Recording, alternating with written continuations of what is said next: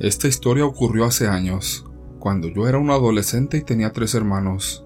Vivíamos en una pequeña comunidad que prefiero no mencionar. Cabe aclarar que mis padres no solían acudir a curanderos o brujos, sin embargo, creían en la brujería, especialmente cuando fuimos afectados por ella. Mi nombre es Clara y esta es mi historia. En la comunidad era bien sabido que había dos brujas. Doña Yolanda era una bruja muy buena y llegó a curar muchas personas que conocíamos.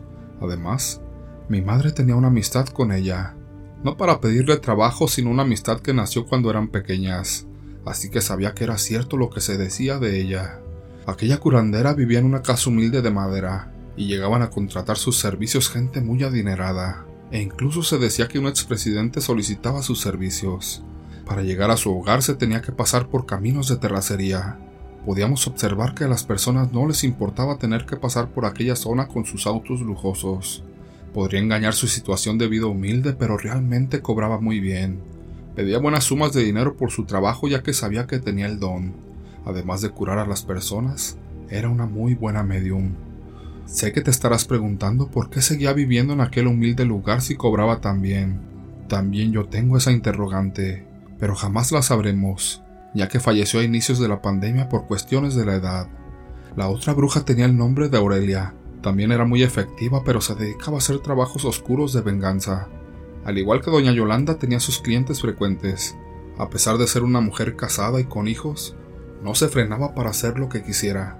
La muestra era que mi hermano Pedro, a pesar de estar casado, tenía una relación extramarital con esa mujer. Pasaron los meses y mi hermano seguía con aquella señora.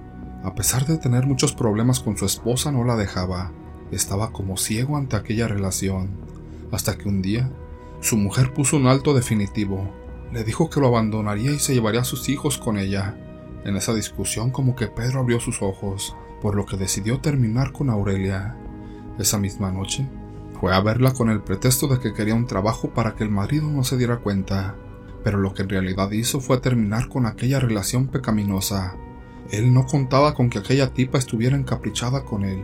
Ella se sintió herida porque Pedro la quería terminar, y tuvieron una gran discusión. Eso lo sé porque después de romper con su amorío, él vino a la casa para platicar con mis padres y les contó todo. Aurelia le gritó que se arrepentiría de haberla despreciado y que ningún hombre podría dejarla, porque era ella quien dejaba a los hombres. Pasaron unas cuantas semanas cuando mi hermano empezó a sentirse muy mal. Le decía a su esposa que le dolía uno de los riñones.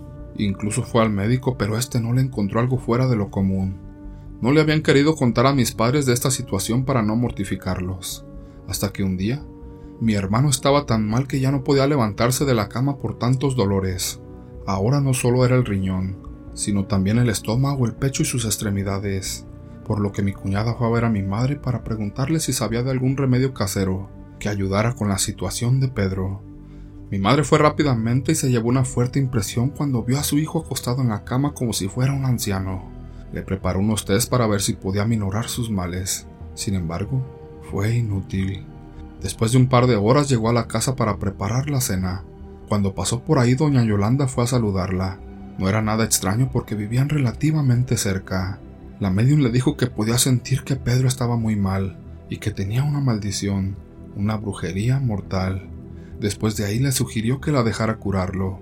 Mi madre le dijo que no, lo llevarían a otro doctor para que le encontraran el mal.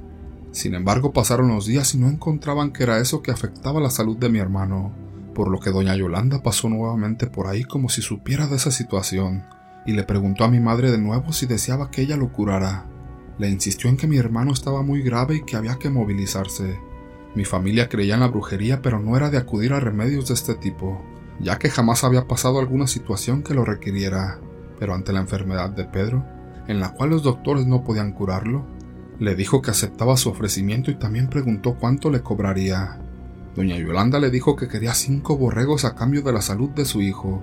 Mi madre aceptó el trato. Trajeron inmediatamente a mi hermano Pedro a la casa y lo acomodaron en la habitación de mis padres para que estuviera más cómodo.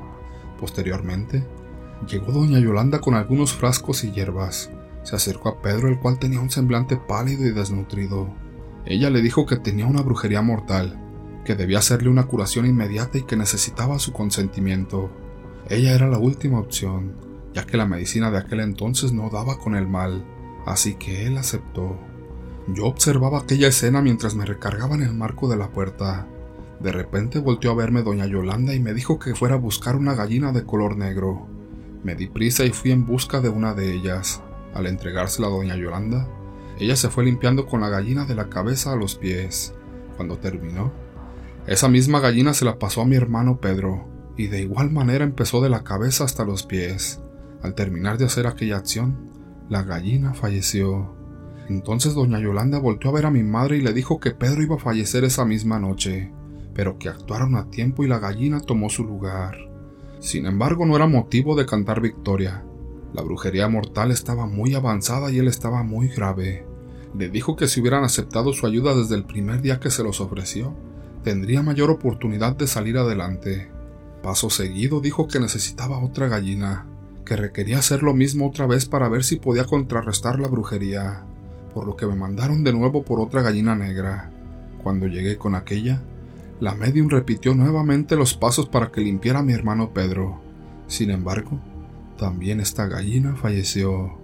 Entonces decididamente la curandera me pidió otra gallina negra para hacerla limpia. Ella estaba poniendo todo su esfuerzo para que mi hermano pudiera salir de aquel maleficio. Yo le traje la gallina de prisa y repitió nuevamente los pasos, pero en esta ocasión la gallina no murió. Sin embargo quedó rara, como si estuviera malita de la cabeza. No reaccionaba como las demás gallinas, como si estuviera ida de la mente. Esa noche terminaron de hacer la curación. Nos dijo doña Yolanda que mi hermano necesitaba descansar, y ya verían cómo reaccionaba al día siguiente. Pero algo empezó a suceder. Nuestra casa era de tejas y se escuchaba como un gato caminaba sobre aquella, pero este gato tenía un maullido muy extraño, ya que parecía que estuviera hablando. Me asusté mucho y volteé a ver a mi madre. Los presentes fuimos testigos de este hecho. El gato entre gritos, alaridos y maullidos decía que ese hombre nadie se lo iba a quitar, que él era suyo y que ya se lo había llevado, que ese hombre era para ella. Entonces doña Yolanda dijo que ya sabía quién era, que había llegado Aurelia la bruja malvada, y que saldría a correrla para que ella supiera que no era bien recibida. Mi madre le dijo a doña Yolanda que mejor no saliera. Entonces le contestó que no tenía miedo, y que ahora mismo la correría del lugar. Doña Yolanda salió muy decidida. Todos nosotros nos quedamos adentro, pero escuchábamos cómo ambas entre maullidos y gritos discutían. Parecía que había una pelea callejera de gatos como las que se suelen escuchar en la noche. Después de unos minutos doña Yolanda entró a la casa, pero estaba despeinada y rasguñada. Solamente dijo que esa bruja desgraciada ya se había ido, y que haríamos todo lo posible para que no se llevara a mi hermano. A los ocho días después de este suceso, la gallina negra que había quedado como ida falleció, y mi hermano junto con ella. Él no sobrevivió a la brujería que Aurelia le hizo. No obstante de este hecho, mi otro hermano también empezó a tener un amorío con aquella mujer pero en esta ocasión, mis padres se movilizaron para que no corriera con la misma suerte que Pedro. Pensamos que a lo mejor ella quería vengarse nuevamente, y le había hecho una amarre a mi otro hermano para que se enamorara de ella, pero mis padres al actuar de manera rápida, pudieron salvarlo de esas malas intenciones. Aurelia falleció hace 10 años aproximadamente, y jamás se arrepintió de su maldad. Al contrario, a pesar de que estaba postrada en su cama por todas las enfermedades que tenía, ella seguía haciendo sus trabajos negros.